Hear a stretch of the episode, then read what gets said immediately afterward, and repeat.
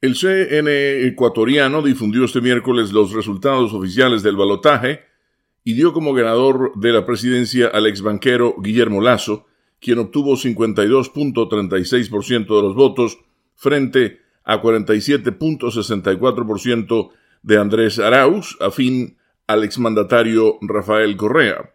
El organismo se tomó un mes para anunciar el resultado final luego de procesar varios reclamos electorales pendientes, aunque desde el día de la votación, el pasado 11 de abril, ambos candidatos habían dado por válidos los resultados emitidos.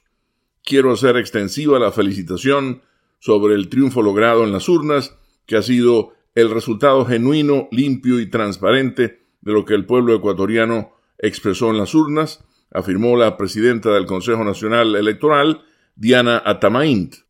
En una sesión los cinco consejeros del órgano electoral, con voto unánime, adjudicaron formalmente la presidencia a Lazo y la vicepresidencia a Alfredo Borrero, quienes asumirán el poder para un periodo de cuatro años el próximo 24 de mayo en reemplazo del saliente mandatario Lenín Moreno. Lazo se encuentra actualmente en Estados Unidos cumpliendo actividades particulares. Leonardo Bonet, Voz de América, Washington.